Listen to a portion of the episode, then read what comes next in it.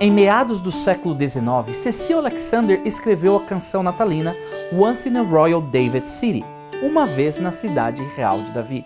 Uma tradução livre do trecho da canção seria: Uma vez na cidade real de Davi havia um solitário curral, onde uma mãe colocou seu bebê em uma manjedoura como a sua cama. Maria era aquela mãe meiga, Jesus Cristo, seu pequeno filho.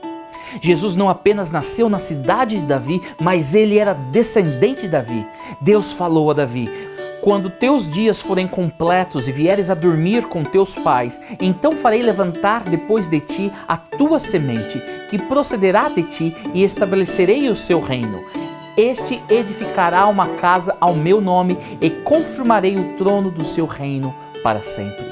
Jesus, o filho de Davi, é aquele que reina para sempre. A pergunta mais importante é: ele é o governador da sua vida?